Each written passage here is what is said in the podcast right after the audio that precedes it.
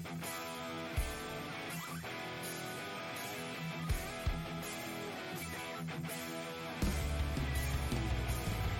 is Dave Bradshaw, and you're listening to Just Bring It, the Nerd Podcast. Hallo und herzlich willkommen zu einem neuen Just Bring It Podcast. Es geht weiter im Wrestling. Es geht weiter mit unserer Intermission. Eigentlich war das ja so ein, eine Lösung, dass wir ab und zu mal über Zusammenfassung sprechen, aber es purzelt uns im Moment so viel ins Haus, dass wir da immer wieder sprechen müssen. Und heute sind wir wieder unterwegs bei WWE, AEW im weitesten Sinne und der WXW.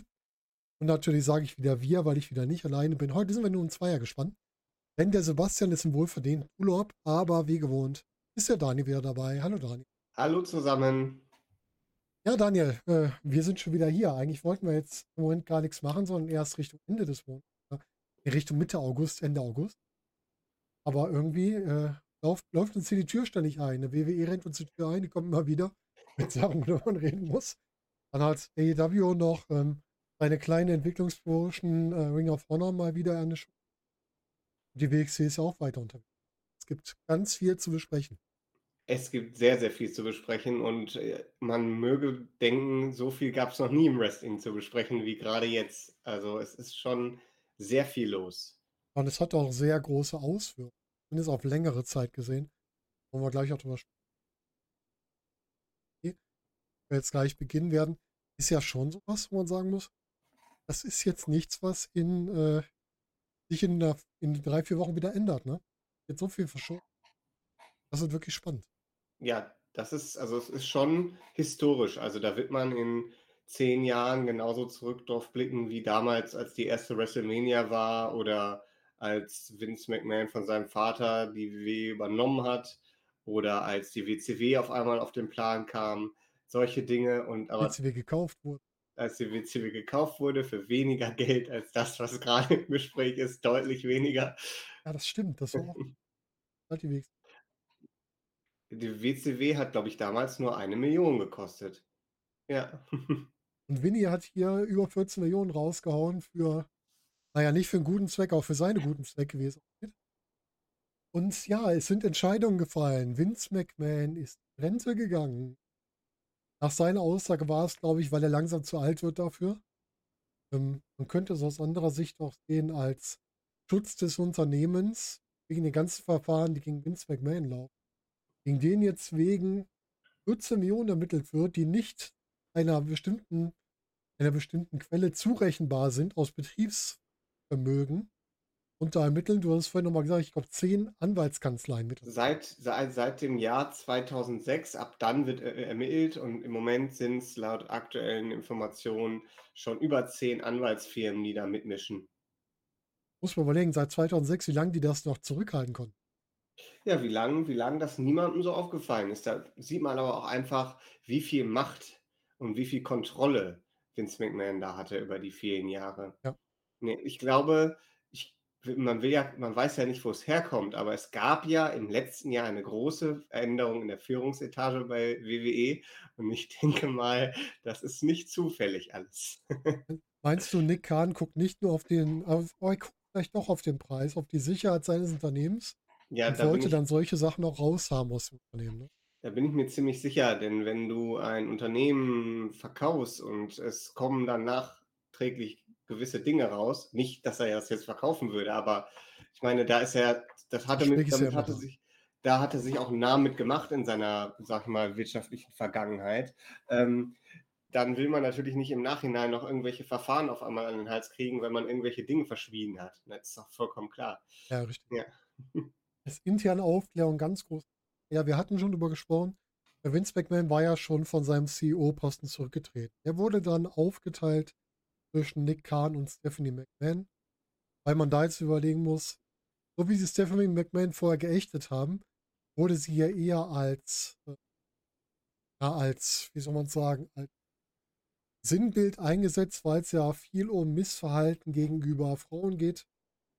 Und ist Nick Khan eher hier der CEO und Stephanie McMahon da als Unterstützung quasi dran, als Bild nach außen? Oder hat sie wirklich hier diese Macht, die sie jetzt eigentlich in der Rolle haben sollte? Was denkst du, wie das so aussieht? Also ich denke, das sieht eher so aus, wie Nick Kahn das ähm, schon in seinem einzigen Interview bisher beschrieben hat. er hält gerne den Kopf hin, ist der Buhmann. Das ist aber das super Tolle dann, wenn nämlich Stephanie McMahon eine Entscheidung trifft, äh, dann treten sie trotzdem als gemeinsam auf. Wenn diese Entscheidung dann aber nicht so positiv wahrgenommen wird, dann gehen alle eher auf Nick Khan los als auf Stephanie McMahon, weil man dann sagt, ah, hier zum Beispiel hoffen wir es nicht, aber es wurden 20 Leute entlassen. Diese Entscheidung wird mit Sicherheit gemeinsam gefällt. Aber wer ist der Buhmann? Mit Sicherheit eher Nick Khan. Ja, und wenn er sagt, er kann das wunderbar ab, dann denke ich mal, das ist einfach hier die Lösung. Ähm, man teilt, wird sich das ein bisschen aufteilen ähm, und dieser Finanzbereich, den wird sicherlich ähm, Nick Khan eher abdecken als Stephanie McMahon. Aber ich denke mal, gerade wenn es um so unliebsame Entscheidungen geht, die leider auch mal gefällt werden müssen, da wird Khan einfach dann als Prellbock genutzt werden und der macht das wahrscheinlich auch gerne, so wie ich das von ihm jetzt verstanden habe aus diesem Interview von vor ein paar Monaten. Ob der ist einfach vollkommen schmerzfrei. Hm. Er hat, glaube ich, schon so viel erlebt in seiner Zeit, bevor er zur WWE gekommen ist. Wisst ihr, was bei der WWE passiert? Das ist wahrscheinlich Peanuts für dich. Ich glaube nicht alles, also gewisse Dinge, die gibt es, glaube ich, nur da. Ja, das stimmt. Aber ich glaube schon, dass der, was diese ganzen Entlassungswellen und dieses ähm, Kleinschneiden und Zusammenlegen von Abteilungen und diese ganzen Kostenersparnisse, das ist für den wirklich schon Peanuts, ja. Der ist eigentlich, der ist ein reiner Kostenoptimierer. Er guckt das Unternehmen ja. an, sieht, wo verdiene ich nicht viel mit. Da rationiere ich dann weg und spare mir da dann die Kosten ein. Richtig. Und so traurig das auch ist als Fan, aber für ein äh, Unternehmen, was an der Börse fungiert, ist das genau richtig. Es ist einfach so. Leider so, ne? Aktionäre wollen ja auch immer entsprechend am Gewinn bei deren Geld und nicht Verlust. Deswegen. Genau. Und da war er bisher sehr erfolgreich. Deshalb wäre das kein gutes Signal, wenn man ihn degradiert oder gar entfernt. Das hätte die Aktionäre unruhig gemacht. Da bin ich mir ziemlich sicher. Er ist, glaube ich, auch ein großes Bindeglied zu den ganzen Fernsehsendern.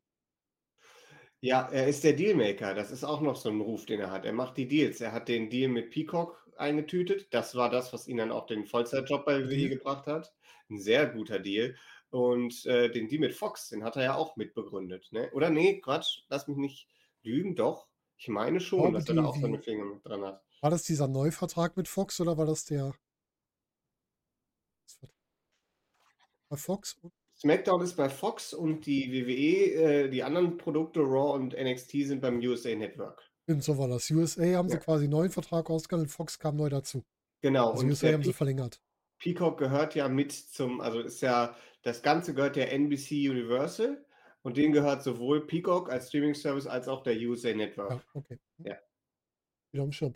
Ja, du brauchst so jemanden in deinem Unternehmen. Ne? Und wenn der dann so effektiv auch noch ist und auch solche, wir mutmaßen es jetzt mal, solche Gefahren aus Unternehmen auch mal rausanalysiert und dann auch Maßnahmen ergreift, um die entsprechend abzustützen, dann ist der auch gar nicht schlecht für ein Unternehmen, wie traurig es auch manchmal ist.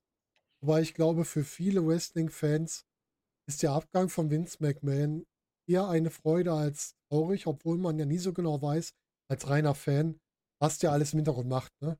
was der alles bewirkt hat. Wenn man schon lange dabei ist, merkt man, was der im Wrestling, wie der das aufgebaut hat, wie der immer mehr rausgeholt hat, wie der Wrestling groß gemacht hat. Aber viele sind ja wirklich, Vince McMahon ist ja für viele das rote Tuch. Ja, er hatte halt unglaublichen Einfluss. Eigentlich war er bei fast allen Dingen mit involviert und auch nicht nur nebenbei, sondern wirklich komplett. Sei es der kreative Bereich, sei es die ganze Kontrolle des Unternehmens. Alles ging über seinen Schreibtisch, alles hatte ihn irgendwo drin, was laut aktuellen Berichten sogar teilweise dazu geführt hat, dass er sich nicht mehr die Namen der Wrestler merken konnte. Und das einer der Gründe ist, warum wir bei Raw öfter die gleichen Matches gesehen haben, weil Vince McMahon sich gedacht hat, das ist doch ein super Match, das machen wir mal. Und niemand hat getraut, ihm zu sagen, dass wir das letzte oder vorletzte Woche schon hatten. Auch schön. Also das ist, ähm, das ist so die Sache. Also er war, ja, man muss sagen, eigentlich schon zu involviert in das Ganze. Und äh, das wirklich ja sehr, sehr lange, war wirklich unglaublich, unfassbar lange Zeit bei so einem großen Unternehmen mit so vielen Namen und so vielen Abläufen, dass das natürlich einen großen Faktor gespielt haben muss, seine Unternehmensphilosophie und seine Idee von dem, was Wrestling oder in seiner, aus seiner Sicht Sports Entertainment ist, das hat, das hat alles seinen Stempel. Es gibt halt diese gewissen Vince McMahon-Isms, diese typischen Vince McMahon-Sachen, die es in keiner anderen Liga und auch in keinem anderen Unternehmen gibt.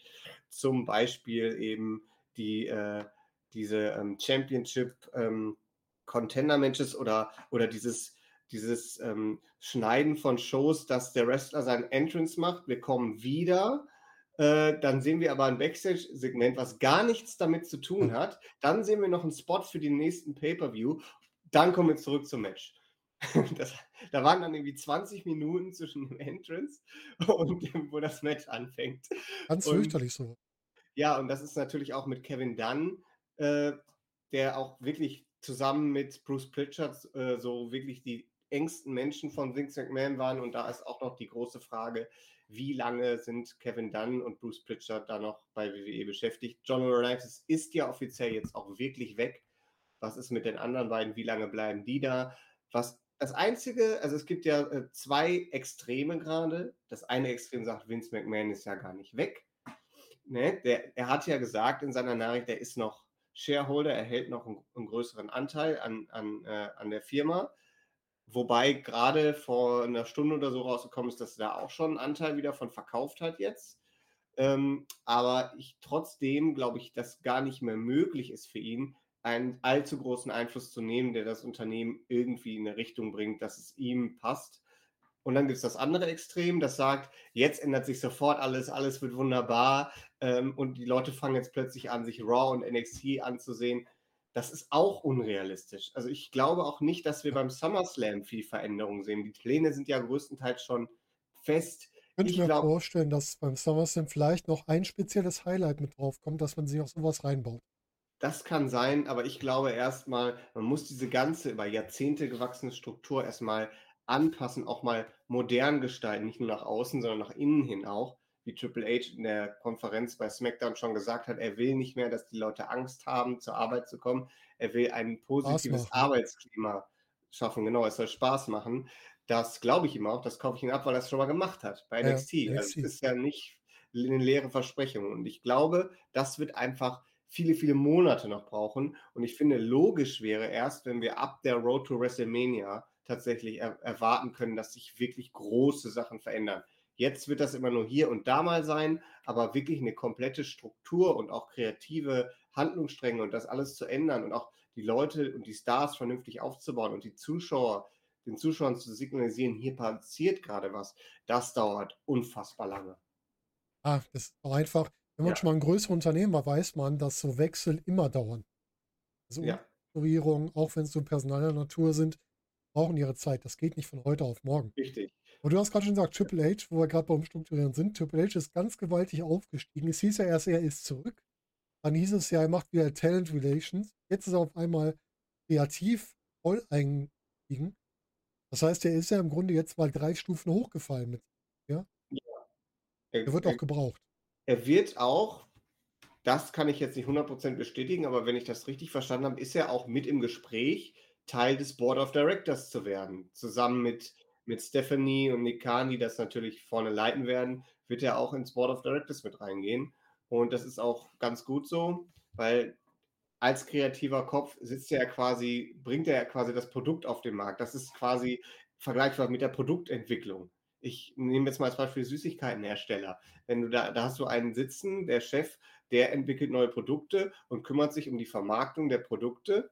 Ne? Da muss dann Triple H ist dafür zuständig, dass die Gummibärchen besonders gut aussehen und sich besonders gut verkaufen lassen, die er da in den Ring stellt. Das heißt, äh, er muss sich dafür gewisse Dinge ausdenken und das macht die WWE in Form von Stories. Und die muss er sich dann entsprechend hinlegen. Und wenn er dann im Board of Directors sitzt, dann ist er als direkter Ansprechpartner direkt für den Rest des Board of Directors da und kann den Leuten sagen, das ist in sicherer Hand, das läuft, wir wollen die und die Leute entsprechend einsetzen, wir glauben daran, dass das das und das bringt und, und so weiter und so fort. Ne? Also er ist Board-Member im Bereich des Komitees, ist er mit drin.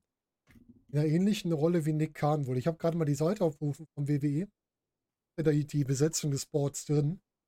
Da steht er schon mit drin, an dritter Position, lustigerweise chronologisch unten unten sich anschaut, war es ähm, Stephanie als Chair, als Chairwoman, dann ähm, Nick Khan als Co-CEO mit Stephanie und dann Paul Levesque als äh, Executive Vice President und Talent Relay.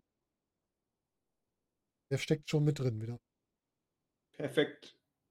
Ähm, mal, er ist jetzt für das Personal zuständig, also Einstellung und Entlassung im Grunde, ne? Für die Talents, für die Wrestler. Richtig, genau. Und er ist für den kreativen Bereich zuständig. Mhm. Ist das ein Interessenskonflikt? Das habe ich auch jetzt schon in den letzten Tagen öfter gehört, muss aber nicht unbedingt sein. Nicht, ich finde ne? das eigentlich auch ganz gut, weil du kannst dir gleichzeitig Pläne zusammenlegen und die Leute dann anwerben, einstellen, entsprechend. Du weißt schon direkt, aha, ich habe jetzt die zwei Leute, dann kann ich die in die Story einbinden.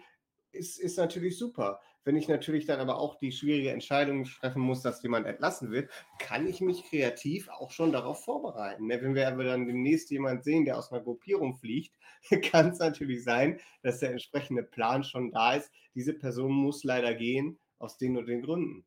ne? Also ich finde es gar nicht so verkehrt.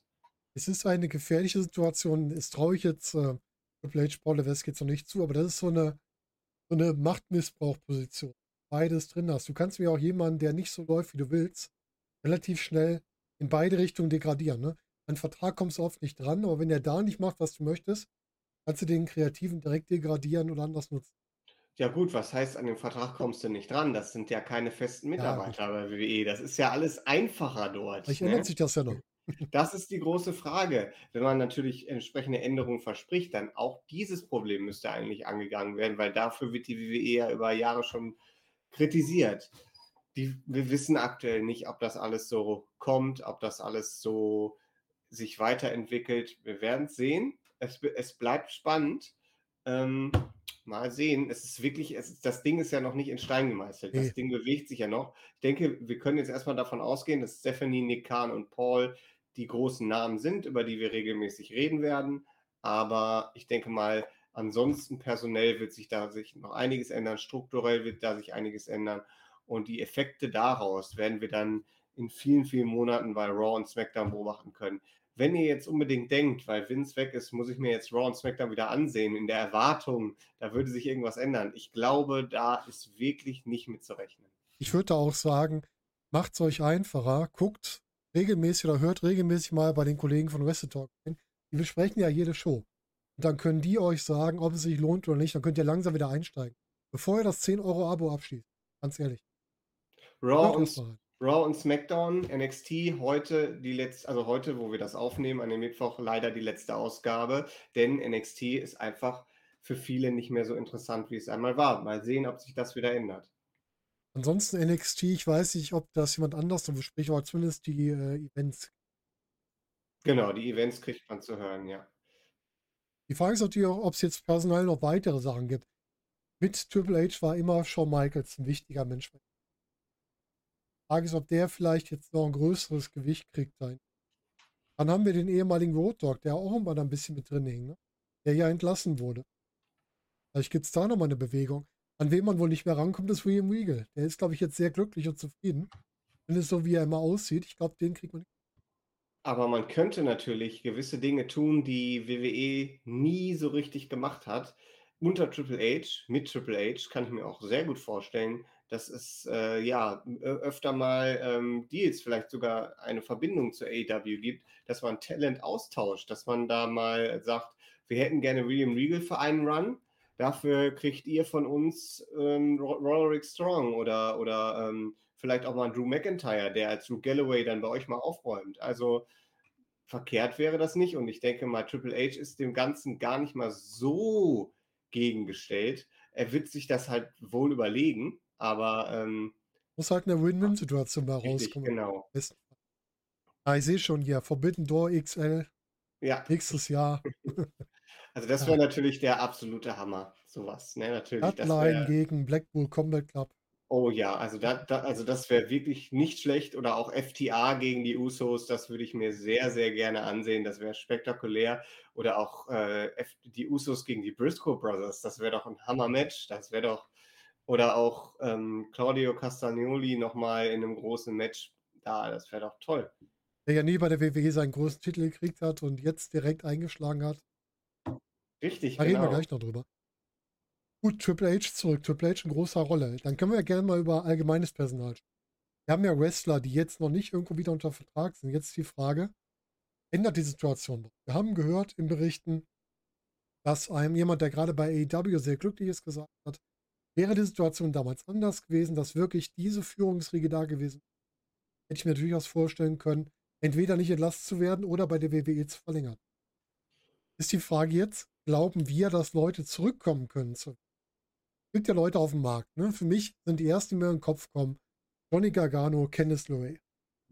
Sind beide nicht im Bösen gegangen. Johnny Gargano hat immer gesagt, ich habe jetzt eine neue Aufgabe, aber ich fühle mich trotzdem noch wohl. Reise der Weg. Könnte ich mir gut vorstellen. Was ist mit dem Bray Wyatt, der sich nie böse geäußert hat dazu, ne? Er hat jetzt seine Projekte verfolgt, er hat aber auch nie so groß was Negatives fallen lassen. Siehst du solche Leute zurück bei der WWE und wen kannst du dir noch vorstellen? Bei Bray Wyatt bin ich mir ein bisschen unsicher. Der ist natürlich ein gebranntes Kind. Nick Khan ist immer noch da. Ähm, das ist natürlich schwierig. Also der ist halt in der Lage, auch anders viel Geld zu verdienen. Das ist das Ding. Und ähm, vielleicht braucht der auch einfach mal da eine Pause von dem ganzen Trubel. Aber Gargano und Kenneth LeRae sehe ich auf jeden Fall den Sprung zurück machen, weil warum sollten die jetzt auch zur AW gehen? Da sind schon so viele Leute, die in die gleiche Kerbe schlagen. Warum? Also es ist, ähm, ne, also das ist, äh, wenn sie, wenn sie gerne einer von vielen sein müssen. Bei WWE bietet sich aktuell die Chance tatsächlich dann, mit, wenn dieselbe kreative Energie wie damals bei NXT fließt, dass sie da ja wirklich herausstechen, dass man The Way vielleicht wieder zusammenführt. Und zu The Way gehört natürlich nicht nur äh, Candice Ray und Johnny Gargano, sondern auch Dexter Loomis. Und Dexter Loomis, der ja so ein bisschen bei NWA was macht, kann ich mir schon wieder vorstellen, weil er hat damals wirklich in den sozialen Netzwerken, gerade bei YouTube, viel, viele Klicks generiert, gerade für NXT.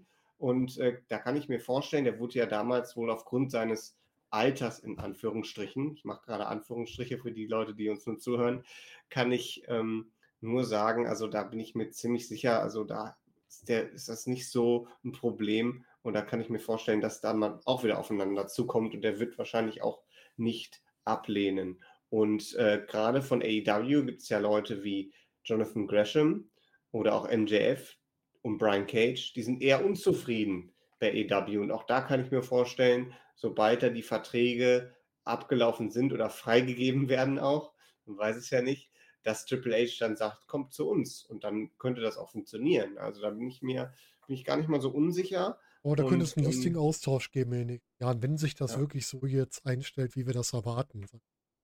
Und das ist doch auch super, so sollte es doch eigentlich sein. Keiner sollte irgendwo gefesselt sein, wo er nicht sein will. Und für die Fans ist das doch auch super, dass die ihre Lieblinge dann vielleicht wieder aktiver sehen im Fernsehen, anstatt zu warten, bis der Vertrag abläuft und die verlieren wertvolle, wertvolle Zeit ihrer Karriere. Ist doch Quatsch. Ja. Das war immer so ein, so ein Ding, was ich nie verstanden habe. Klar, wenn die Leute wirklich gerade genutzt werden, wenn also die Firma auch einen Vorteil von den Leuten hat, dann macht es natürlich Sinn, die Leute auch zu halten und dann auch wieder einen neuen Vertrag anzubieten. Aber wenn beide, beide Parteien sagen, nee, wir kommen nicht zustande, wir liegen im Clinch, dann gibt die doch frei, dann können die woanders hingehen. Ja. Ich sehe auch so Leute wie Dakota Kai zum auch wieder auf dem Weg dahin, weil die halt wirklich auch was Besonderes hatte. Könnte wieder einen guten Weg daneben.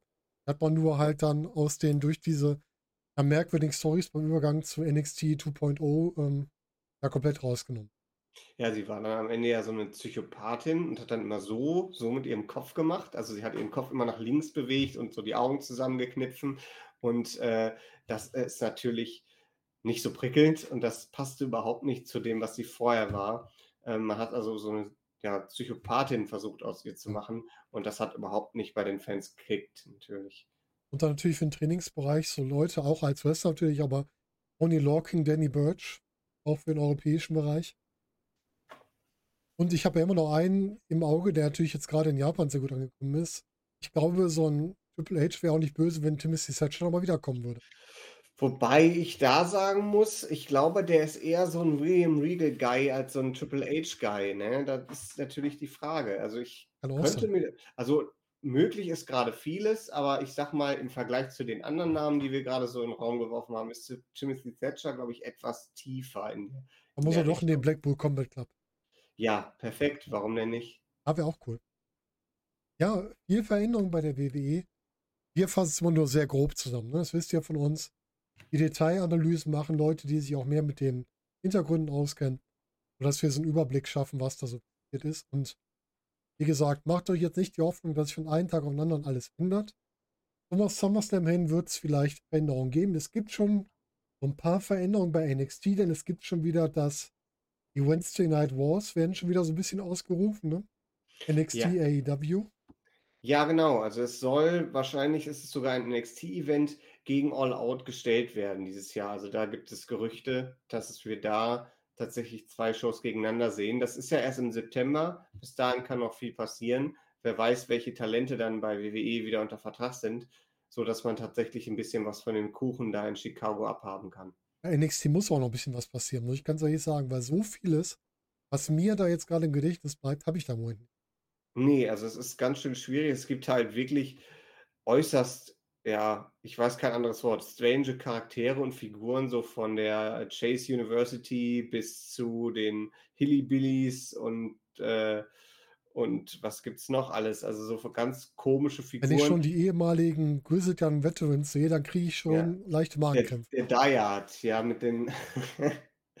ähm, wir haben jetzt, glaube ich, wieder einen neuen Namen. Ich habe zu der Auf Ausgabe, die ähm, Dienstagnacht gelaufen ist, noch gar nichts so mitgekriegt, was da so passiert ist. Ähm, außer dass Alondra Brace da war, das habe ich schon mitgekriegt. Weil ja ein, äh, die Woche vorher in, in eine Mülltonne geworfen wurde und dann klingelt bei ihr natürlich sofort das Telefon. Ich muss dahin. Das Interessante ist ja sogar, dass sie ja so einen Rick Root gemacht hat. Sie war ja gleichzeitig bei NWA Power und bei NXT 2.0 zu sehen. ja, aber NWA Power hängt, glaube ich, nicht so hoch, dass das jetzt Nee, WWE stören wird.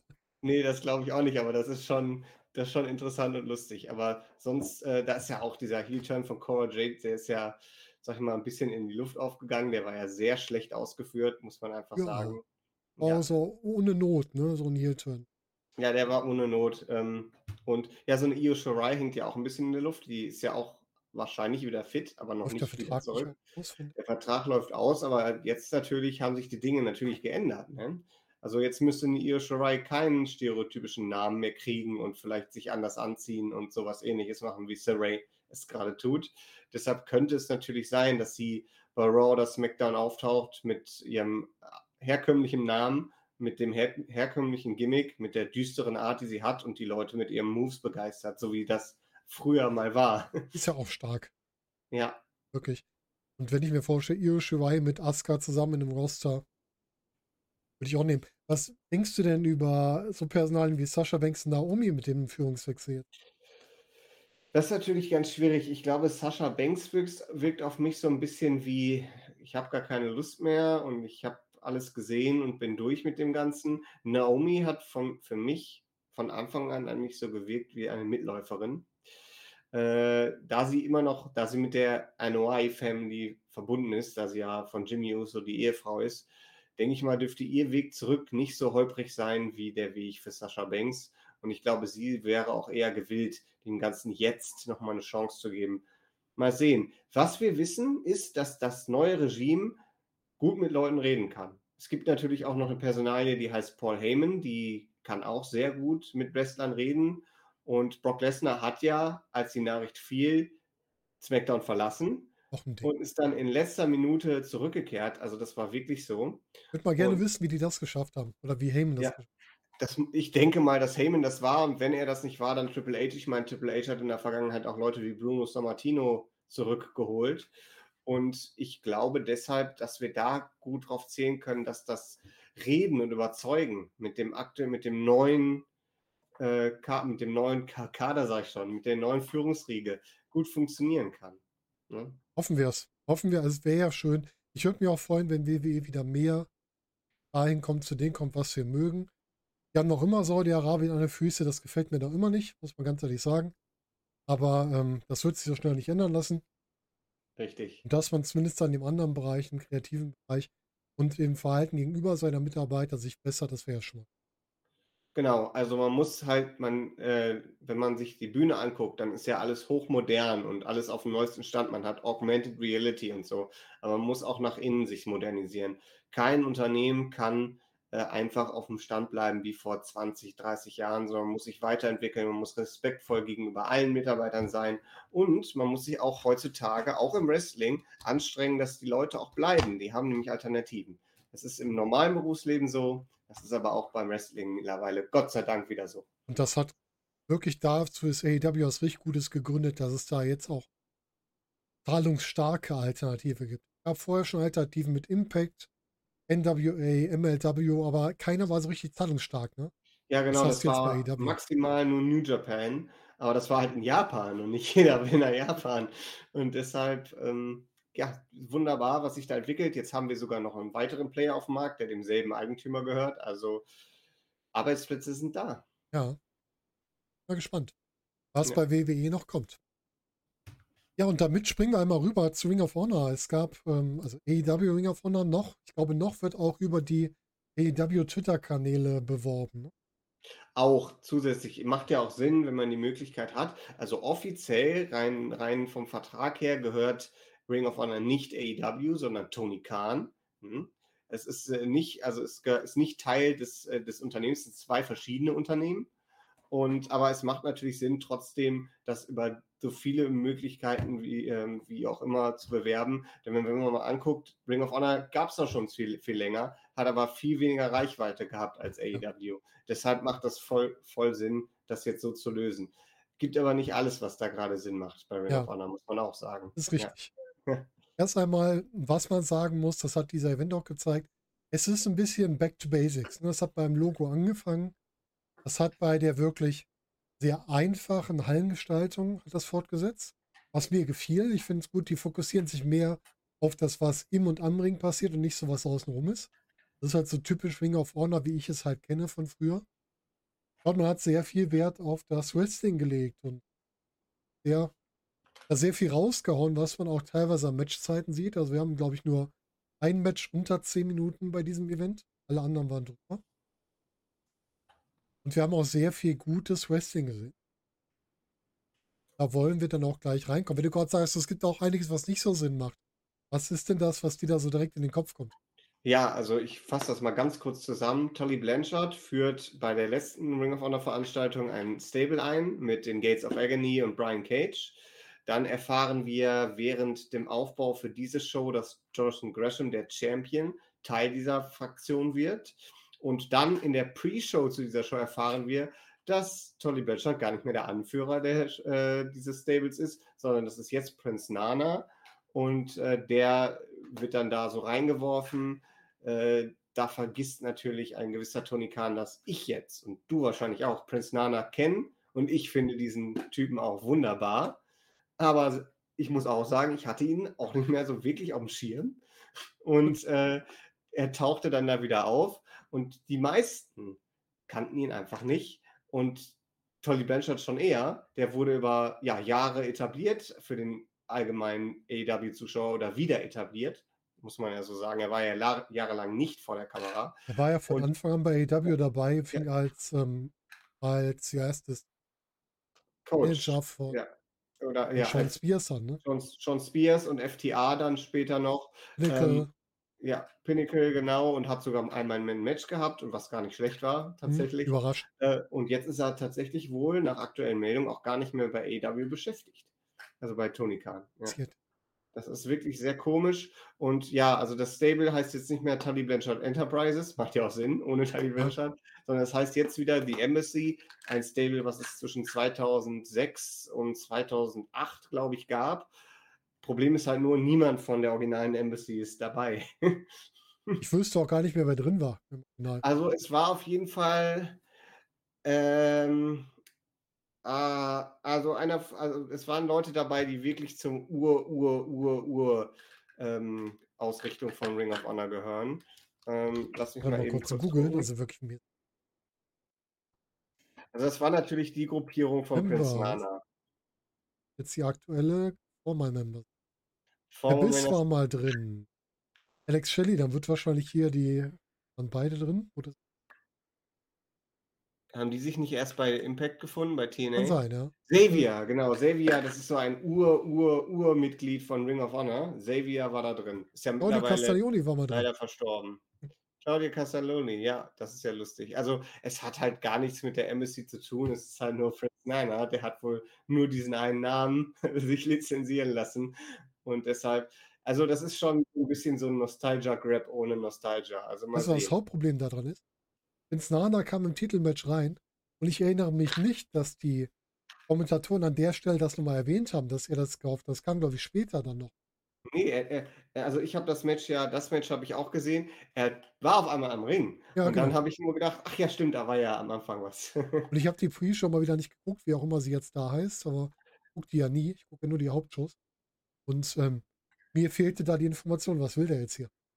Ja, also ich habe äh, vorher, dass der, der YouTube-Clip war zu dem Zeitpunkt, als ich das dann geguckt habe, war der schon sehr prominent verfügbar. Und dann habe ich gedacht, oh, Prinz Nana, gucken wir das mal an, bevor wir, bevor ich mir das ein oder andere Match zur Show ansehe.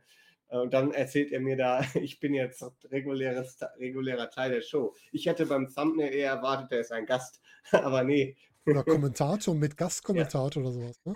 Ja, also Prinz Nana natürlich auch bekannt, ich glaube sogar aus dem Film Der Wrestler. Ähm, da war er zu sehen, meine ich, und er war auch, hatte auch mal ein ziemlich umworbenes Programm mit, also kein Wrestling-Programm, sondern er war, glaube ich, das Sprachrohr von irgendjemandem äh, gegen Ric Flair bei Ring of Honor. Das kann ich Kann mich auch gut noch sein, ja. daran erinnern, dass die beiden sich mal am Mikrofon gefetzt haben. Da kann ich mich noch dran erinnern. Das sind so Das die größten lange her. Sachen. Ja, also ich hätte mir, wenn man alte Manager von Ring of Honor wiederholt, hätte ich mir eher Truth Martini gewünscht, Ja. aber so ist das. Aber der gehört ja an die Seite von Jay Lethal. Richtig, genau. Aber der Jay Lethal ist ja in der Embassy, deshalb, das hätte ja gepasst. Oder? Ist er das nicht? Nee, der Nein, ist doch nicht. hier mit Sanjay Dutt da. Genau, der- ist mit Sanjay Dutt genau in einem Team. Also das kann noch kommen. Ja, vielleicht werden die da auch mit reinge reingewürfelt. Weiß nicht. Man Ja, gut. Erstes Match war dann auch direkt das Titelmatch, Ring of Honor World Title Match. Claudio Castagnoli gegen Jonathan Gresham. Und hier war schon für mich direkt am Anfang komisch, Jonathan Gresham kommt raus ohne seine typische Tour, ohne einen Hinweis auf das Stable. Einfach nur T-Shirt, Buchse, Titel. Fertig. Ja, und mit dem Gesichtsausdruck von drei Tage Regenwetter. Ja. Und der, der sah so ein bisschen aus, wie ich mich montags morgens fühle, wenn ich wieder arbeiten muss. Oh, nee, kein Bock, alles scheiße, lass mich in Ruhe. Ich hole mir erstmal einen Tee. Ja, und ich muss sagen, ich habe, ich habe, ich war ja wirklich erst zwei Stunden zu Hause und da habe ich gedacht, ich gucke jetzt noch ein bisschen Wrestling, ein bisschen Ring of Honor und so viel wollte ich davon ja gar nicht sehen von der Show. Und da wusste ich noch gar nicht, was da so Backstage alles Ja. passiert ist. Und man, hat- ich, man hat trotzdem gesehen, der hatte nicht die beste Laune. Und das Match war auch nicht so energetisch und nicht so lange, wie man eigentlich gedacht hat, fand ich. Nee, es war ein technisch nettes Match, aber 11 Minuten 30, das World Title Match. Also ganz ehrlich, so ein World Title Match fängt bei mir mit 15 Minuten an. Ja, es wurde sich gar nicht reingesteigert, es wurde gar nicht aufgebaut. Man hat deshalb war es wahrscheinlich auch der Opener, weil das nehmen die Fans sowieso. Ne, da, also wenn das mit der Mitte der Card gewesen wäre, wäre wahrscheinlich ziemlich still gewesen, Ja. glaube ich. Selbst mit einem Claudio Castagnoli. Also es gab ja keinen Swing, soweit ich das beurteilen konnte. Doch, er hat ihn mal angesetzt. Ich weiß nicht, hat er ihn auch durch. Nee, ich meine, der ist in den Sharpshooter gegangen, oder? Er hat Ja. ihn auf jeden Fall mal angesetzt. Ich habe gesehen, dass Gresham mal vom Boden hoch war. Ich weiß nicht, ob er ihn durchgekriegt hat oder ob Gresham irgendwie gekontert hat. Bin mir nicht mehr ganz sicher. Es, es, es war halt ein, ja, wie du schon sagst, das, technisch war das gut, aber Ja. es war halt World Championship für Ring of Honor gerade. Hm. War ein bisschen wenig, ne? Ja. Finde ich auch. Ähm, ich kann ja mal kurz die Gresham-Geschichte erzählen. Also Jonathan Gresham sehr unzufrieden mit seinem Booking über die letzte Zeit, seitdem er ja Champion war. Sehr unzufrieden über die Kommunikation aus der Führungsebene in seine Richtung. Und er hat wohl im Nachgang auch um seine Entlassung aus dem Vertrag gebeten. Genau. Zum Zeitpunkt der Aufnahme ist sie noch nicht genehmigt. Aber wir kennen das ja, wenn wir was aufnehmen, dann verändert sich die ganze Wrestling-Welt. Zwei Minuten später. Genau, zwei Minuten später. Aber zum aktuellen Zeitpunkt eben noch nicht. Ähm, ja, also er ist sehr unzufrieden und man kann es halt auch irgendwo nachvollziehen. Es ist, er wurde wenig im Fernsehen eingesetzt, viel weniger als die anderen Champions. Man hat den Fokus auf äh, Ring of Honor Nostalgia gesetzt und auf, ich, oh, ich will das, ich meine das nicht böse, auf größere Stars. Und ähm, das führt einfach dazu, dass irgendwelche Leute über den Karren fallen. Und das war blöderweise der World Champion. Das ist die schlechtstmögliche Variante, dass gerade der World Champion da hinten runterfällt. Ne? Ja, Und Jonathan Gresham ist ja auch wirklich ein guter Champion. Der hat- tritt überall an. Er hat viel aufgebaut. Es gibt einen Twitter-Thread, ähm, ich äh, habe den auch auf meiner Seite geteilt, wo mal der, der Gang von Ring of, äh, von äh, Jonathan Gresham seit seinem Titelgewinn äh, so ein bisschen geschildert wird. Und wenn man den mal liest, kann man schon nachvollziehen. Ich glaube, da wäre jeder ein bisschen sehr frustriert. Er hat die Welt bereist, er hat sehr viel gegeben an verschiedenste Ligen und hat aber gar nichts, also man, ich würde fast sagen, die Ligen haben sehr viel daraus gewonnen und er gar nichts. Das ist einfach. Auch blöd. bei der WXW, er hat tolle Matches abgeliefert, aber er hat keinen Gewinn rausgezogen, hat er der Liga wirklich gut getan, ne? Richtig, Progress genau dasselbe. Progress genauso, AEW genauso und am Ende des Tages auch Terminus. Aber Terminus muss man sagen, da weiß man ja auch noch nicht, wie es weitergeht. Auch da ist der Twitter-Account genauso wie bei Gresham erstmal gelöscht. Das finde ich auch total schreckend, dass er dann wirklich sagt, so, Feierabend, lösche jetzt alles. Das finde ich so krass. Äh, das, ist, das ist für mich mal so, ich traue Gresham jetzt auf den ersten Blick nicht zu, aber normalerweise passiert das bei Leuten, was angestellt haben, die so löschen. Ja, aber das glaube ich nicht. Ich glaube eher, dass er wirklich von dem Pure Wrestling überzeugt war, wo ich persönlich übrigens auch von überzeugt bin. Macht doch richtig Spaß. Aber viele halt nicht. Und ich glaube, Tony Khan gehört dazu. Der, ich glaube, viele finden Pure Wrestling langweilig. Ich nicht. Ich finde es super. Jonathan Gresham auch, du auch. Aber ich glaube, Tony Khan findet einen anderen Stil einfach attraktiver und findet den wahrscheinlich auch besser zu vermarkten.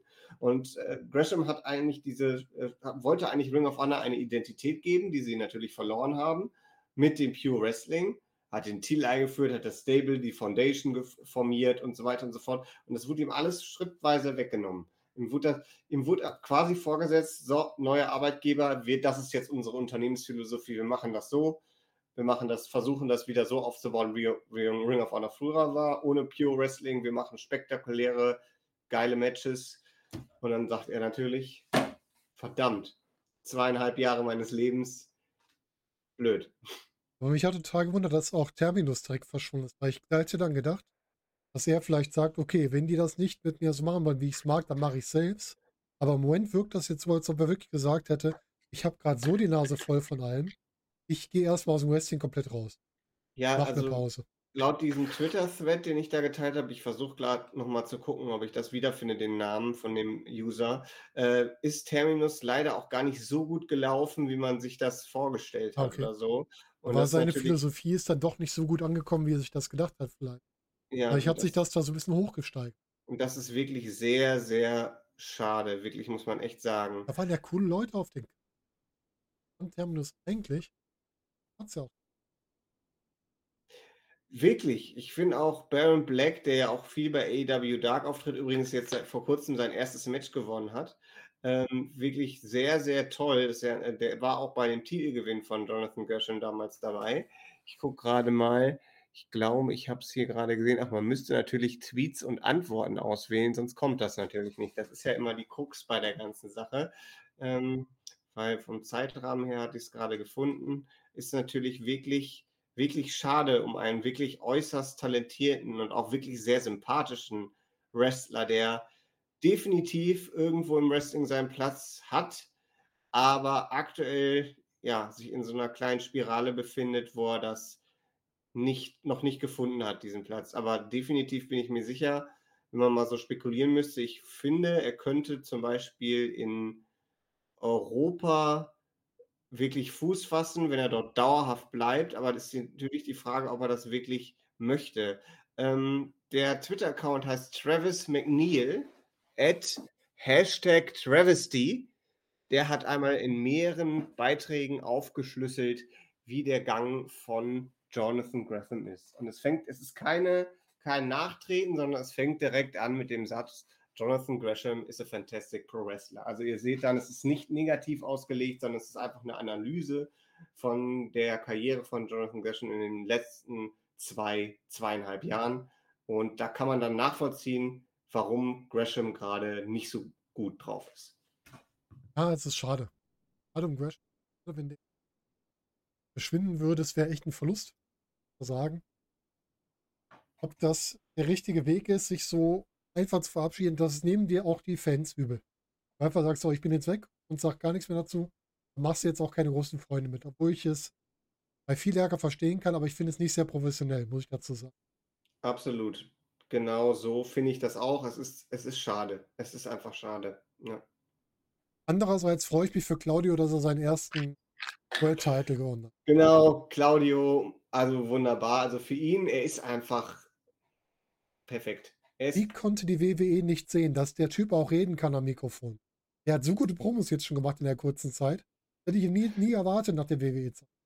Da kann ich nur einen Satz zu sagen, den Stone Cold Steve Austin höchstpersönlich Vince McMahon in diesem sagenumwobenen Interview gegeben hat, wo Stone Cold gesagt hat, warum pushst du diesen Mann nicht? Und Vince sagt, maybe because he's Swiss, I don't know.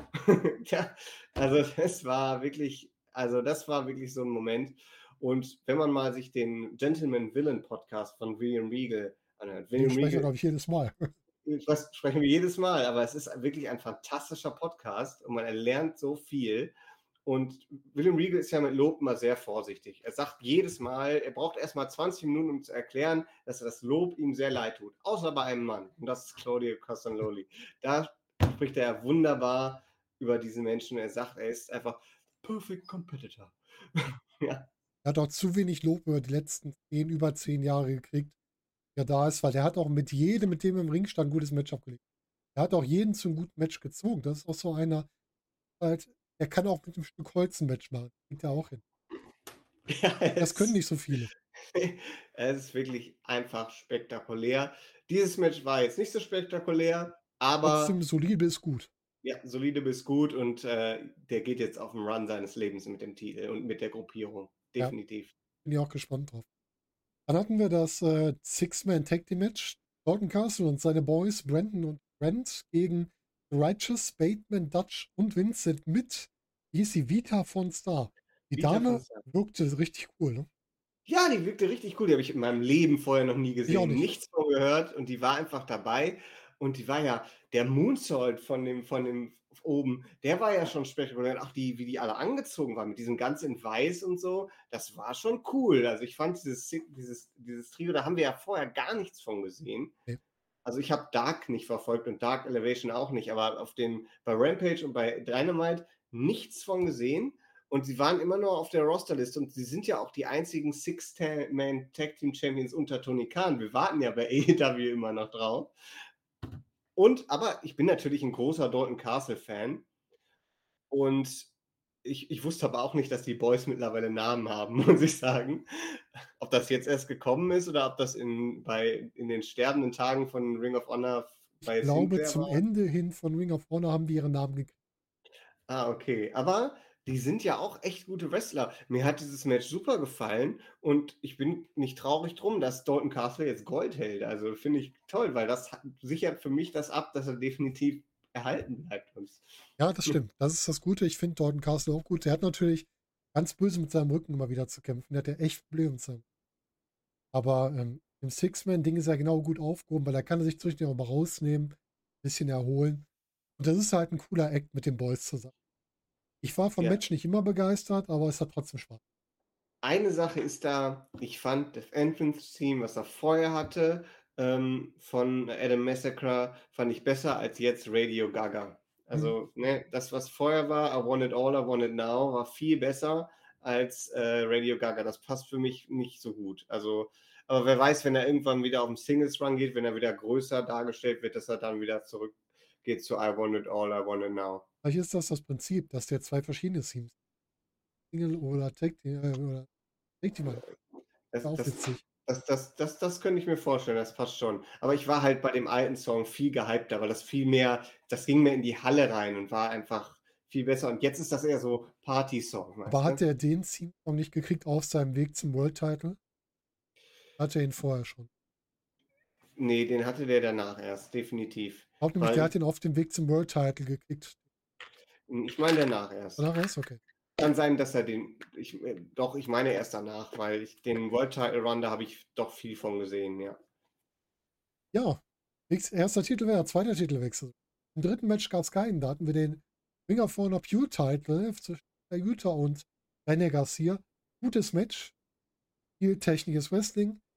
Wenig Nutzung der, ähm, der Pure-Regeln. Wir hatten zwar wieder die entsprechenden äh, Schiedsrichter oder was heißt die Wertungsrichter am Rand. Wir hatten wieder die Rope Breaks, die unten eingeblendet wurden. Das finde ich mal ganz schönes Gimmick, dass, man, dass jeder seine drei Rope Breaks hat. René Garcia war einmal an den Seilen und Wheeler Utah hat ein ziemlich cooles Finish gemacht, indem er den in ganz interessanter Weise eingerollt habe. Ich habe schon wieder vergessen, wie der Move hieß. Aber es sah sehr cool aus. Ja, ich ich habe leider dieses Match noch nicht sehen können. Ich musste irgendwo einen Abstrich machen. Ich habe mir drei Matches angesehen. Das war leider nicht dabei. Also jetzt kommt für mich erstmal eine große Lücke bis zum Main Event. Konnte ich leider nicht sehen, zeitlich. Habe ich noch nicht geschafft. Der Main Event hat ja auch viel Zeit geklaut.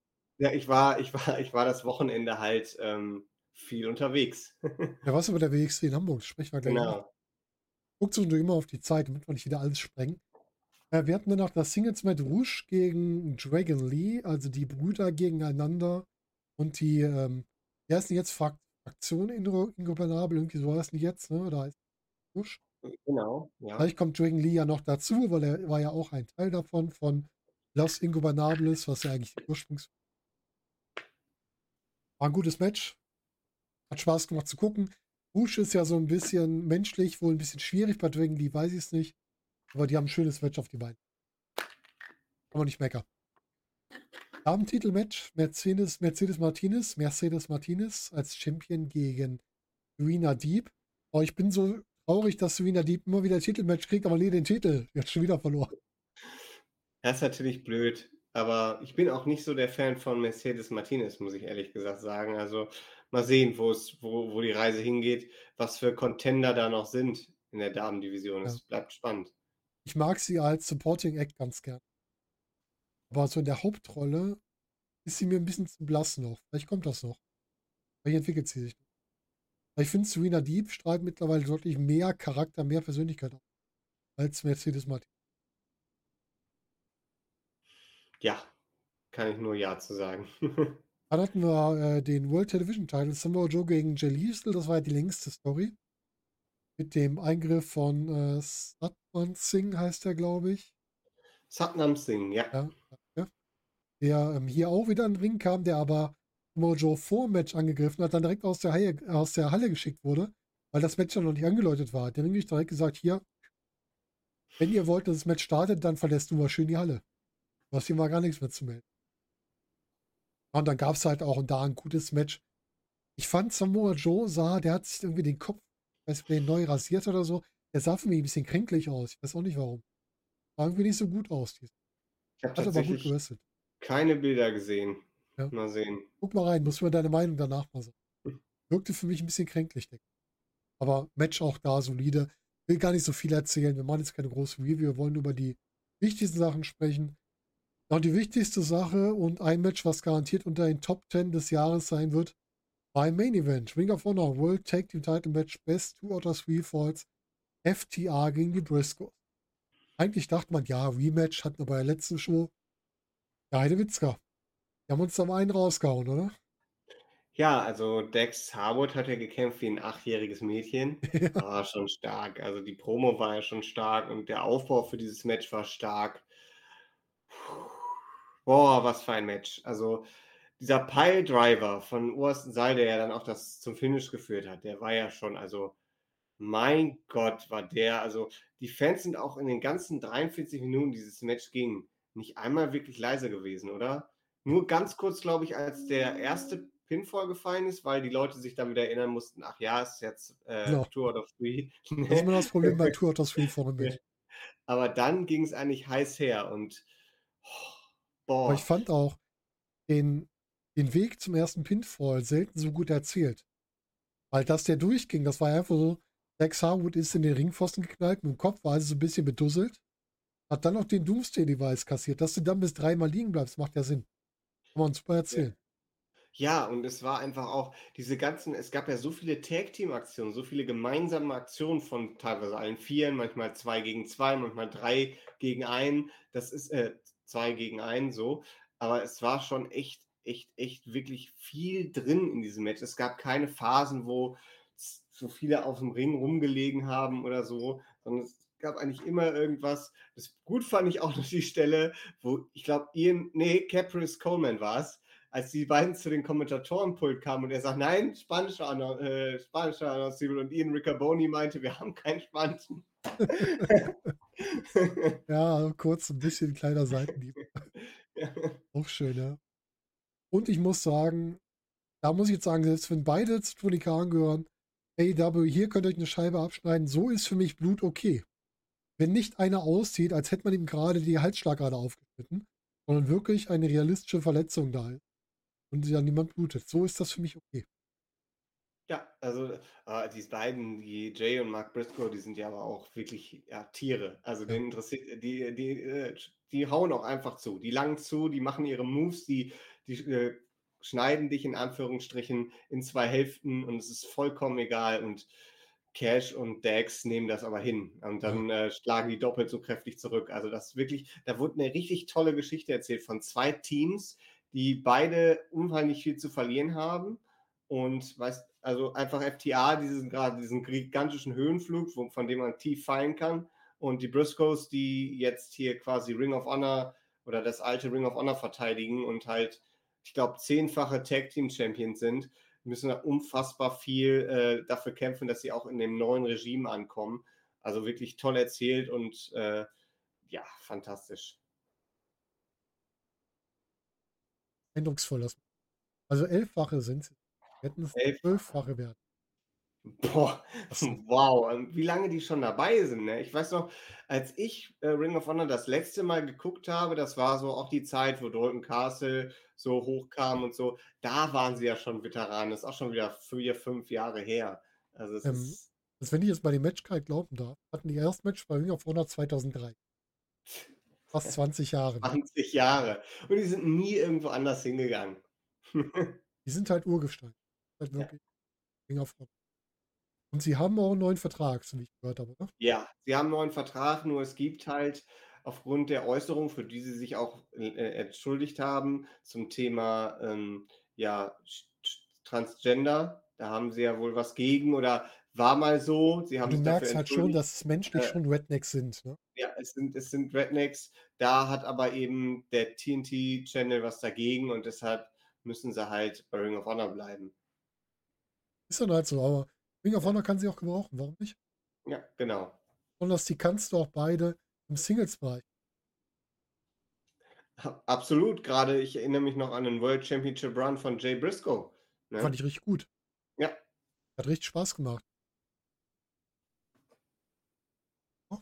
Ja, Kann ich also mir nochmal vorstellen, da nochmal zu sehen. Also Jay Briscoe gegen äh, Claudio Castagnoli, den würde ich auch nehmen.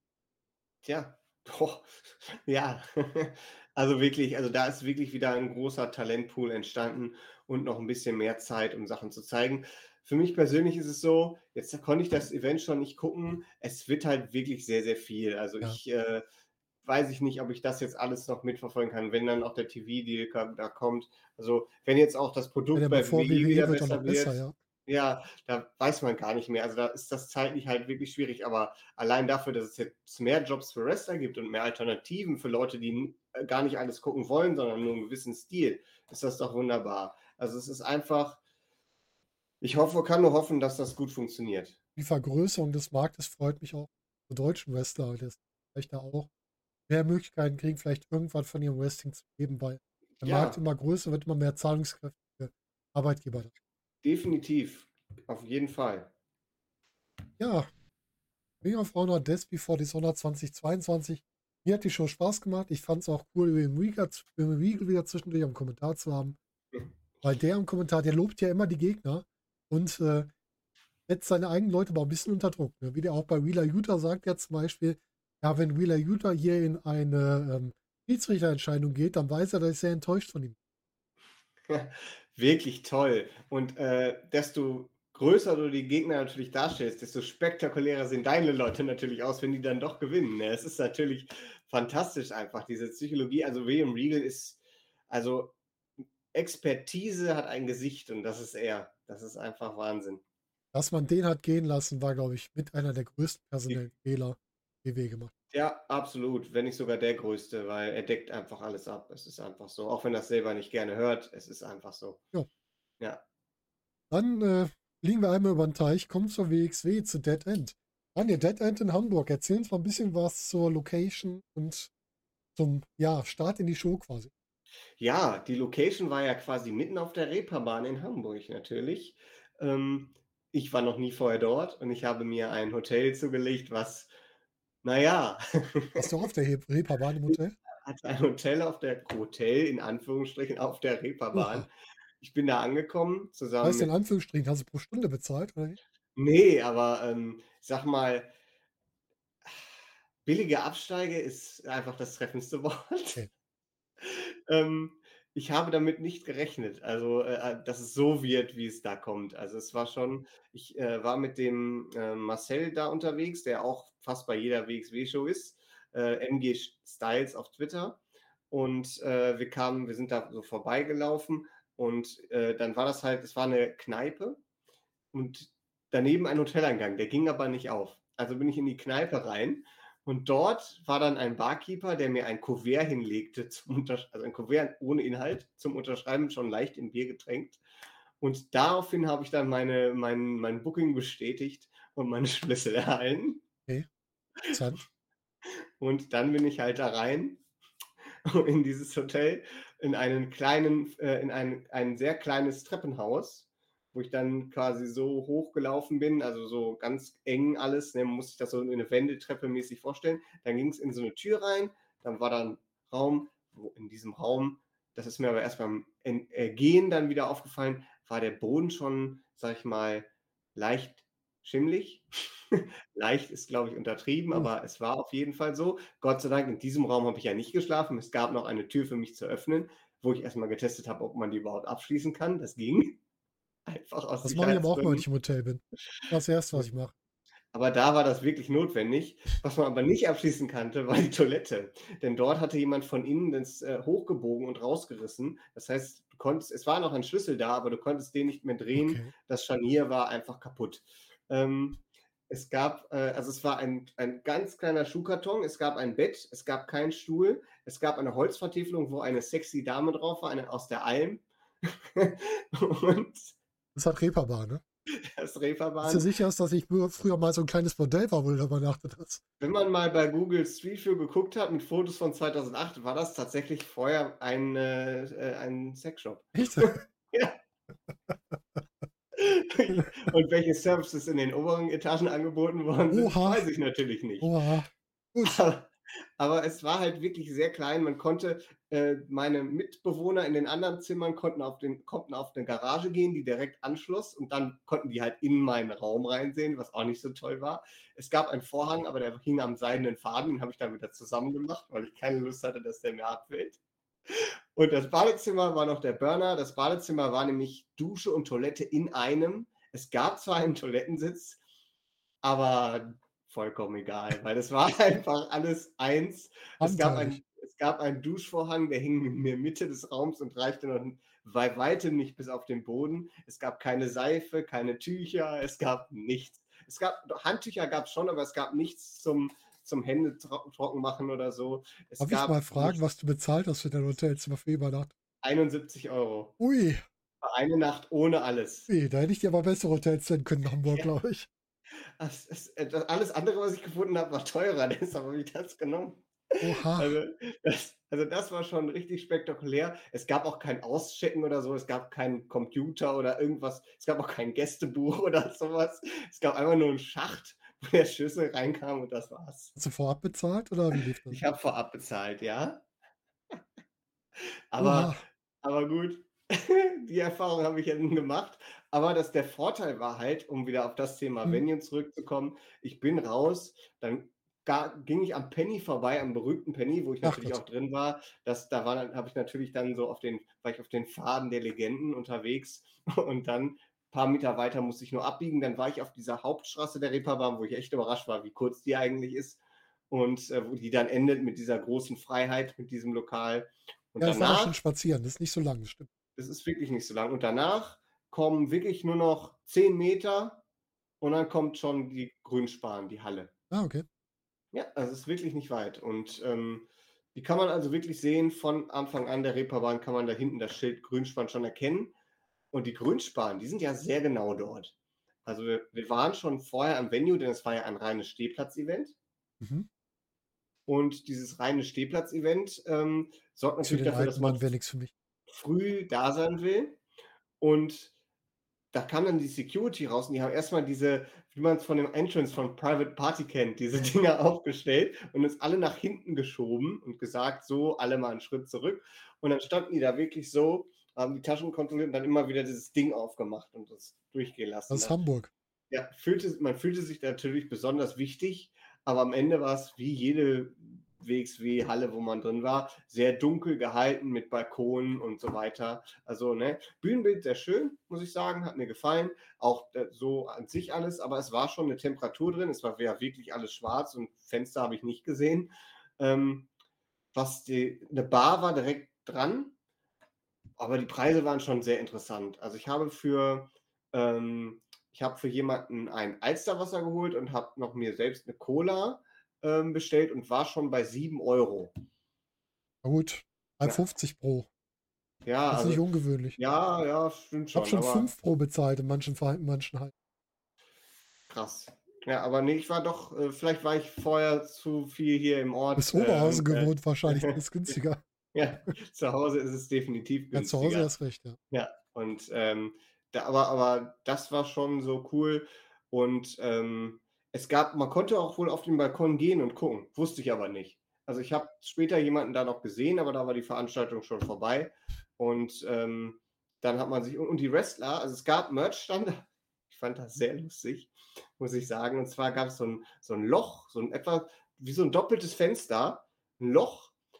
Ich weiß nicht, ob da eine Tür war oder ob man da drüber steigen musste. Da war nämlich da eine Theke und dahinter stand jemand, der hat dann das T-Shirt verkauft, weil dahinter war nur noch eine Wand. Also es war wirklich so ein Loch mit einer Wand und da hingen die Shirts dann. Aber da haben die Wrestler nicht gestanden, weil das war ja viel zu klein.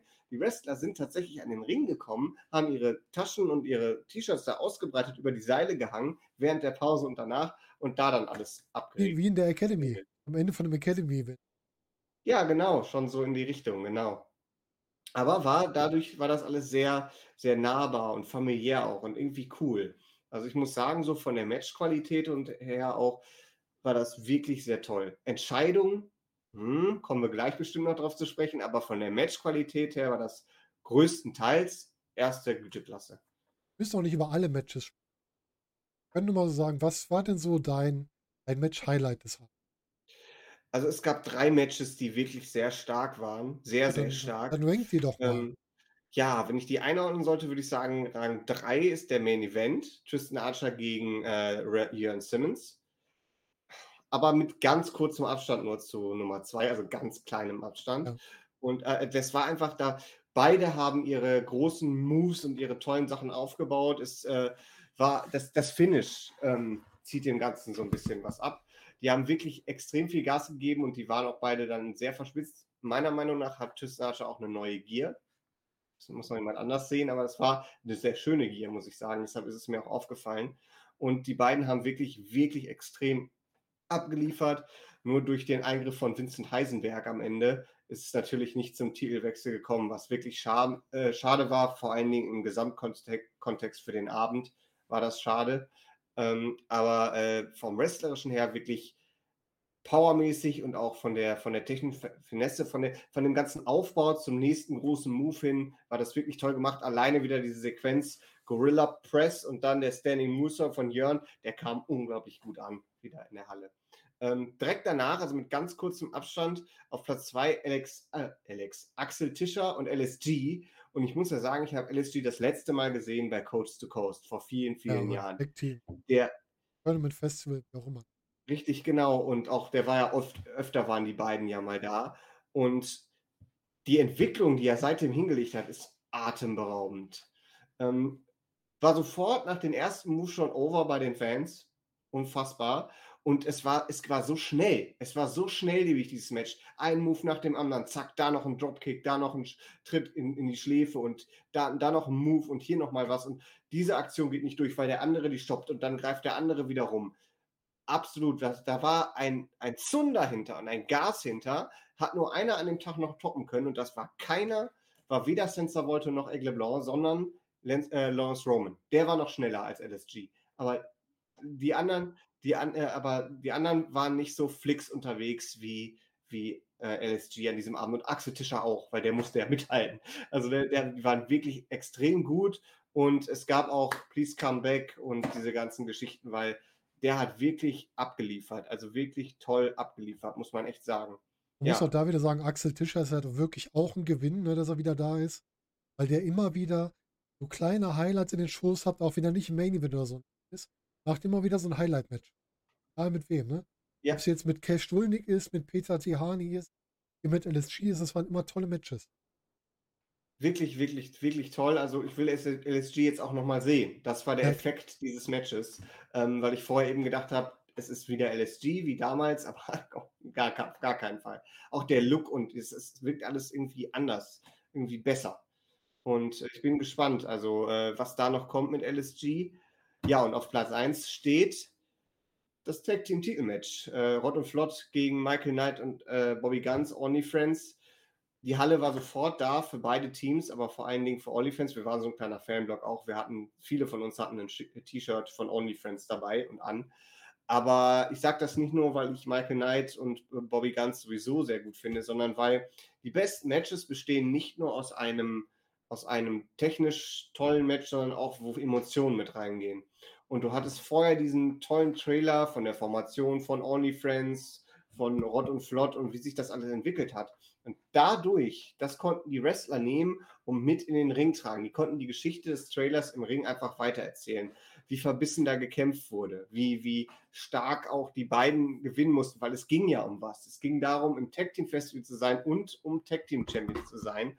Und äh, steckt da einiges dahinter. Und äh, es war einfach wirklich, wirklich spektakulär. Und ähm, es hat unfassbar viel Spaß gemacht. Es wurde, die Halle wurde immer lauter, es wurde immer höher gepeitscht, es waren immer intensivere, intensivere verbis- verbissene Aktionen. Und natürlich haben Rott und Flott dies und das versucht, um rauszukommen äh, oder um was, äh, irgendwas noch zu kriegen oder irgendwie Einroller oder diese Geschichten und, und am, über am Seil und solche Geschichten. Aber immer wieder haben OnlyFriends es geschafft, da, das, die noch schlauer zu sein als Rod und Flott. Und am Ende haben sie den Titel gewonnen. Und dann kam der Teil, den ich wirklich schlecht fand. Nicht gut. Einfach gut, nicht gut.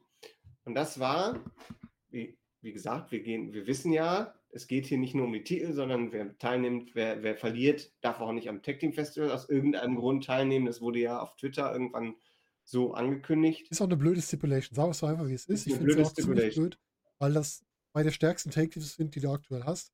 Kannst du sagen, einer kriegt jetzt hier diese Stipulation auf, ist blöd. Klar, du kannst danach irgendwas erzählen, dass sie doch noch reinkommen oder sonst was. Aber erstmal ist es eine blöde Stipulation.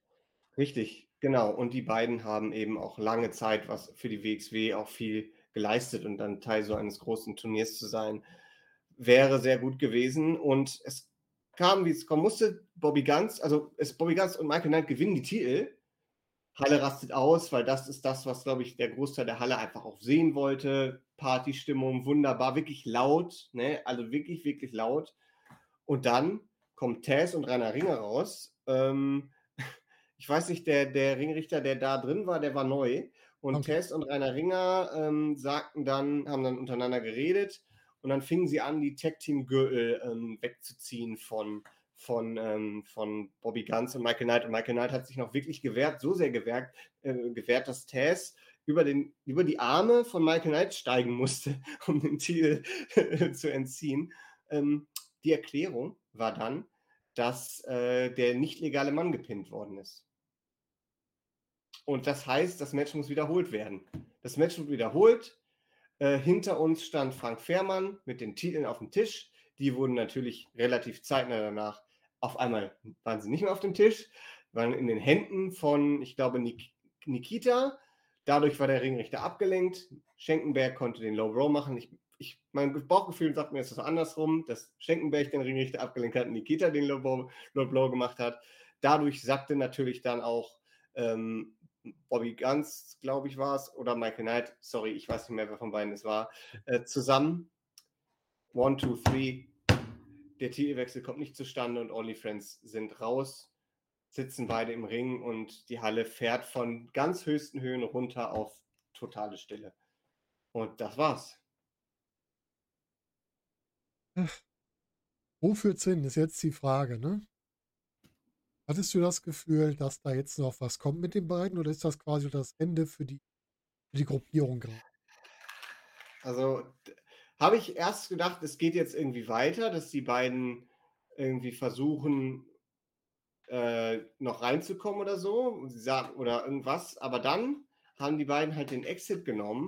Und jetzt ist natürlich die große Frage, sehen wir das auf WXW oder nicht? Wenn wir das auf WXW sehen, dann ist es Teil der Story. Wenn nicht, war es einfach nur in der Halle zufällig. Und zwar gab es zwei Ausgänge von der Stage. Und Bobby hat den einen genommen und Michael Knight hat den anderen genommen. Aber das kann natürlich, kann Symbolik sein, muss aber nicht. Kann Zufall auch gewesen sein. Weil ähm, die beiden haben davor eigentlich keine Anzeichen gemacht, dass da irgendwas ist. Und, und ich finde es viel zu früh. Viel zu früh, unfassbar schlecht.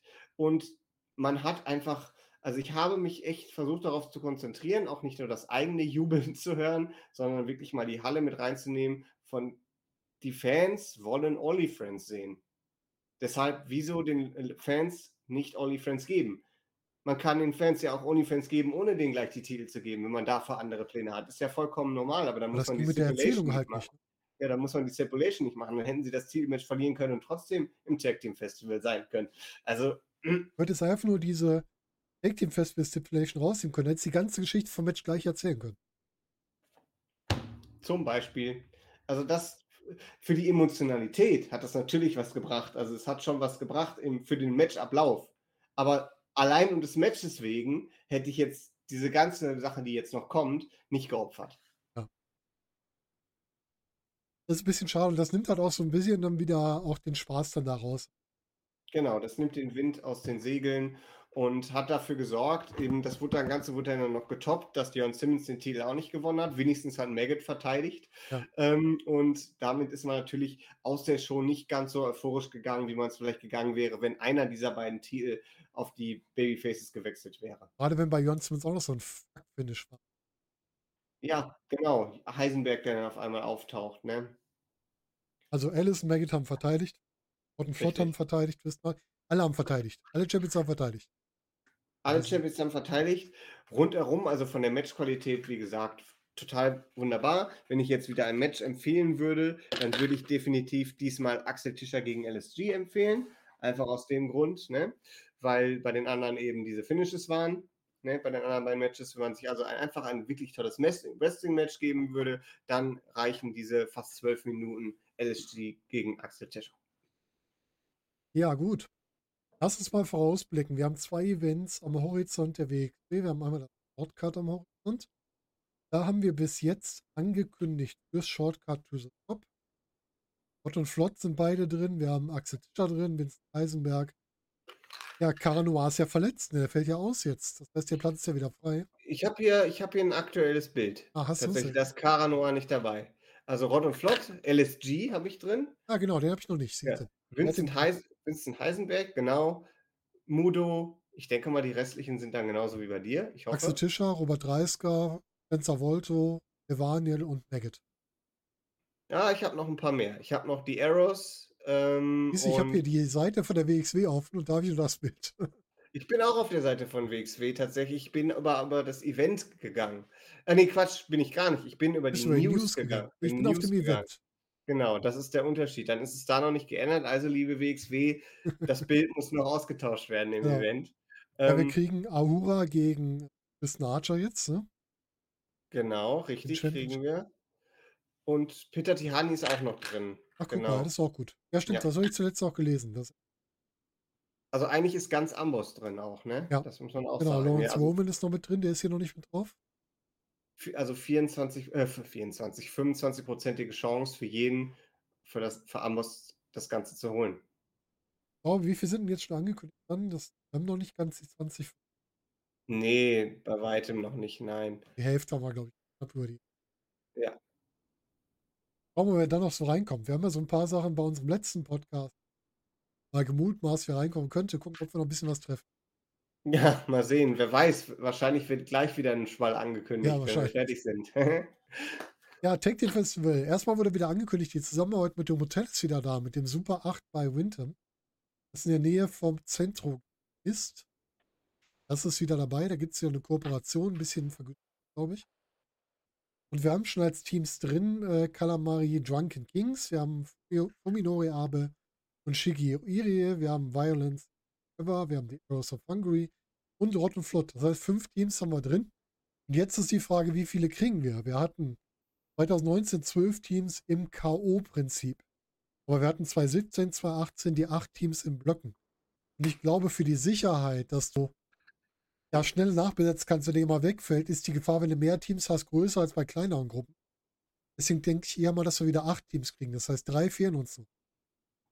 Ja, ich bin mal gespannt. Du wirst natürlich wahrscheinlich sowas wie ein Alternate Four-Way oder sowas vielleicht wieder kriegen, dass du da noch Teams hast.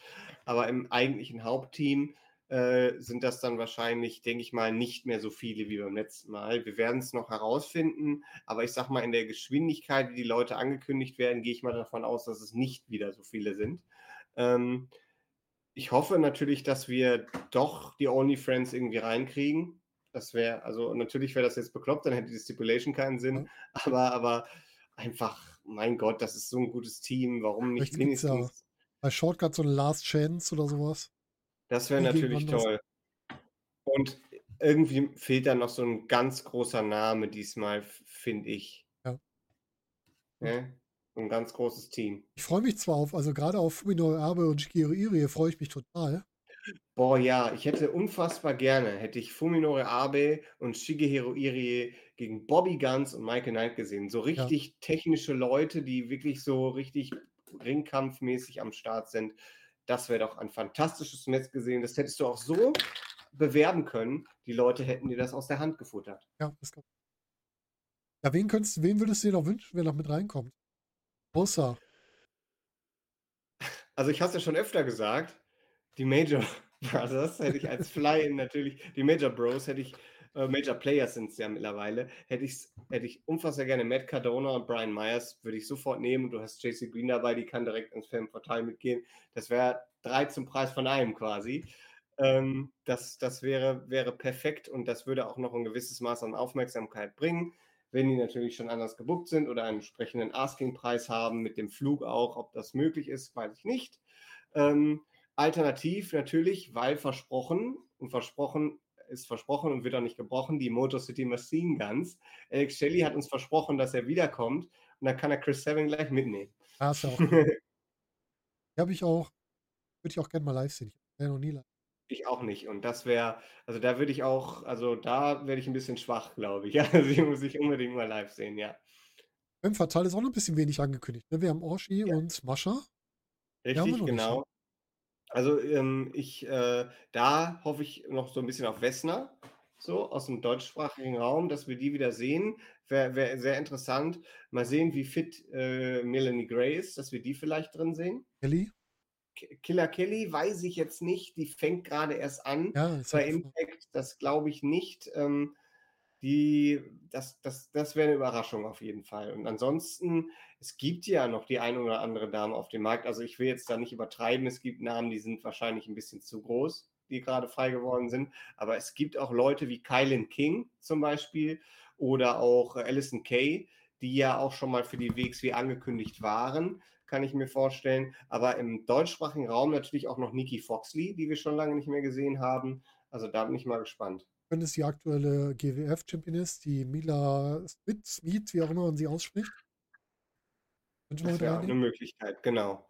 Weißt du, was mit Debbie, Debbie Keitel heißt sie, glaube ich? Die ist ja gerade auch Ach so. unterwegs. Richtig, und natürlich, ich denke mal, ich gehe von aus, die, wie heißt sie, Becker, die auch bei Dead End gegen, ähm, gegen Baby Allison gekämpft hat, kann ich mir auch gut vorstellen, dass die drin ist. Und auch ähm, Eva. Eva Everett ist jetzt nochmal unterwegs Eva, in Europa, ne? Angekündigt. Eva Everett wäre wär auch echt nicht schlecht, wenn sie drin ist, ja. Ähm, ja, da sind viele, viele interessante Leute da. Bin mal gespannt, wer noch kommt. Und mich gewundert, dass nichts, äh, erstmal nichts mehr gekommen ist, aber vielleicht kommt. Bin gespannt. Wahrscheinlich gleich. Also, ja, wahrscheinlich gleich. Genau. Es ist auch verwunderlich, dass bei Dead End so gar nichts angekündigt wurde in die Richtung. Ja. Oder es kommt wieder auf WXW Now dann in den Zwischenvideos, die ihr auch nicht gesehen habt. Ja, das ist wirklich. Es gab, glaube ich, auch nur ein ein Backstage-Segment oder so, ja. Und ein was. Ja. Würde mich freuen. Ich sehe gerade, Hector ist noch fürs Shortcut angekündigt. Ah ja, stimmt, habe ich vorhin auch noch gesehen. Ja, ist noch nicht hier in, auf der Webseite noch nicht angekommen, aber stimmt, auf Facebook oder so habe ich das äh, zwischendurch mal gesehen. Hector, mal sehen. Ich glaube nicht, dass Dennis Kestolnik schon wieder fit ist, aber ich würde es mir wünschen. Wäre eine schöne Überraschung. Also wenn er fit ist, ja. könnte man da, dann könnte man endlich mal die Fehde Hector und Dennis starten oder die beiden als Team für die Tech League ankündigen.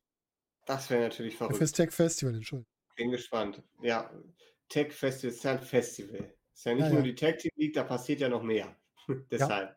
Und das Ganze über vier Tage wieder. Wir haben freitags Inner Circle, diesmal in Gelsenkirchen. Erste Mal, 1.9. Samstag geht's dann los mit Femme Nee, nicht das Fatale. erste Mal, das zweite Mal dann schon. War der erste Inner Circle. Das erste in der Circle in Gelsenkirchen, Ja, aber es ist das zweite Event Ja, Fight. Forever ist ja nach dem Shortcut, Genau, richtig, genau. Aber das erste in der Circle im neuen Bereich, just wo wir gerade sprechen, ist, glaube ich, eine Stunde her, wurden die Schilder abgemacht an der alten Academy. Also es wird spannend. Das Wohnzimmer, aus dem Wohnzimmer wurde ausgezogen. Jetzt geht's im Wintergarten weiter, weil das ist ein bisschen mehr mit Glas aufgebaut, so wie Toei schon erzählt hat. Da kann man ein bisschen mehr sehen. Ja, aber ich bin gespannt. Ich bin sehr gespannt. Ja. Äh, Femme kriegen wir am Samstag, den 30 Start. Dann haben wir den ersten Abend, Start um 19.30 Uhr. Sonntag geht's weiter mit Wheel of Wrestling um 15.30 Uhr. Dann Sonntagabend 19.30 Uhr wieder Nacht 2. Montag um 12.30 Uhr die Wildcard. Und abends wieder, äh, nee, Nachmittag, Nacht 3, also eigentlich Nachmittag 3, 17 Uhr. Bei Shortcut und bei der League sind wir, glaube ich, alle vertreten, oder? Ich weiß gar nicht. Du bist bei allen Events, ne? Ich bin bei allen Events, das ist richtig, ja. Ich bin auch beim Shortcut, bei der Tech League wieder abends und bei Femme Fatale, weil der Rest ist ja zeitlich, haut das bei mir einfach nicht hin. Du Äh, willst in ja einfach nur, du willst ja einfach nur den Cheeseburger sparen. Cheeseburger? Ja, hätte ja Bock auf einen. Cheeseburger, aber nicht im Ring.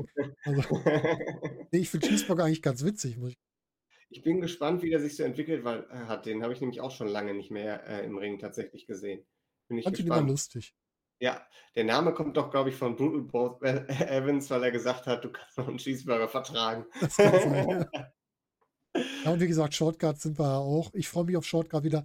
Wenn alles gut geht, äh, bringen wir ein befreundetes Pärchen mal mit. Die waren noch nicht mit uns bei der WXW, aber er hat immer meine WXW-DVDs gekriegt, als ich die noch gekauft habe.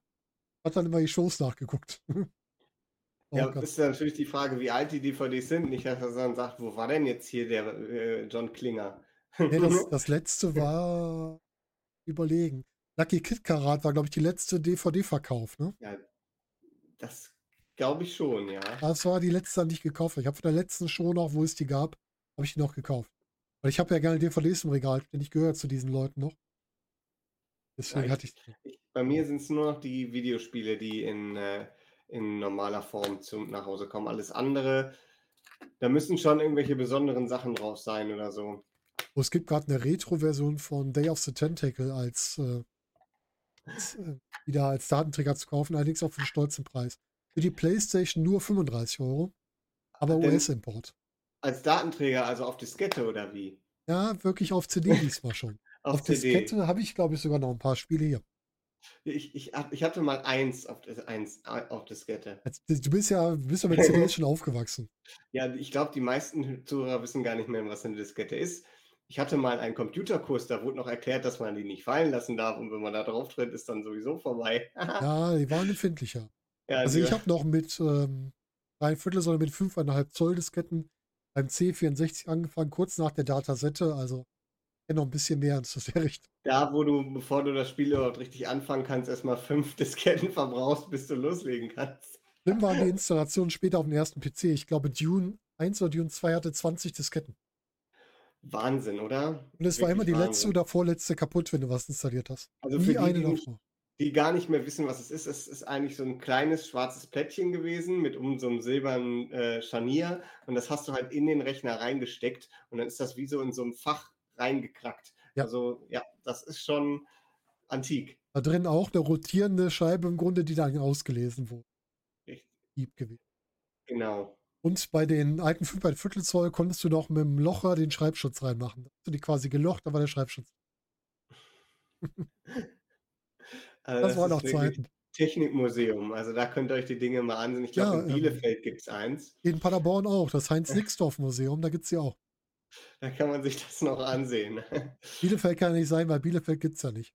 Das stimmt, genau, richtig. Hast Ja, recht. ja. Bielefeld existiert äh, nicht. Also alles, was in WXW-mäßig in Bielefeld stattgefunden hat, das hat gar keine Relevanz, weil das ist rein auf dem Papier entstanden. Das Genau. gar, Das ist reines Fantasy-Booking. Die Shows gab es nicht. Genau. Kann überhaupt nicht sein. Das kann nicht sein, was nicht sein soll. Also, Richtig. liebe Leute, wir sehen uns wieder beim Shortcut. Daniel, schön, dass du wieder dabei warst. Ja, hat mir richtig viel Spaß gemacht, dass wir heute nochmal hier über diese großen Entwicklungen und kleinen Entwicklungen des Wrestlings sprechen konnten. Ich hoffe, du hattest auch eine gute Zeit und wir hören uns sicherlich bald wieder. Das machen wir auf jeden Fall und natürlich wieder an unsere Zuhörer. Wir wünschen euch einen Morgen, Tag, Abend oder Nacht, wann ihr das hier hört. Und wir hören uns zunächst wieder. Macht es gut. Dahin.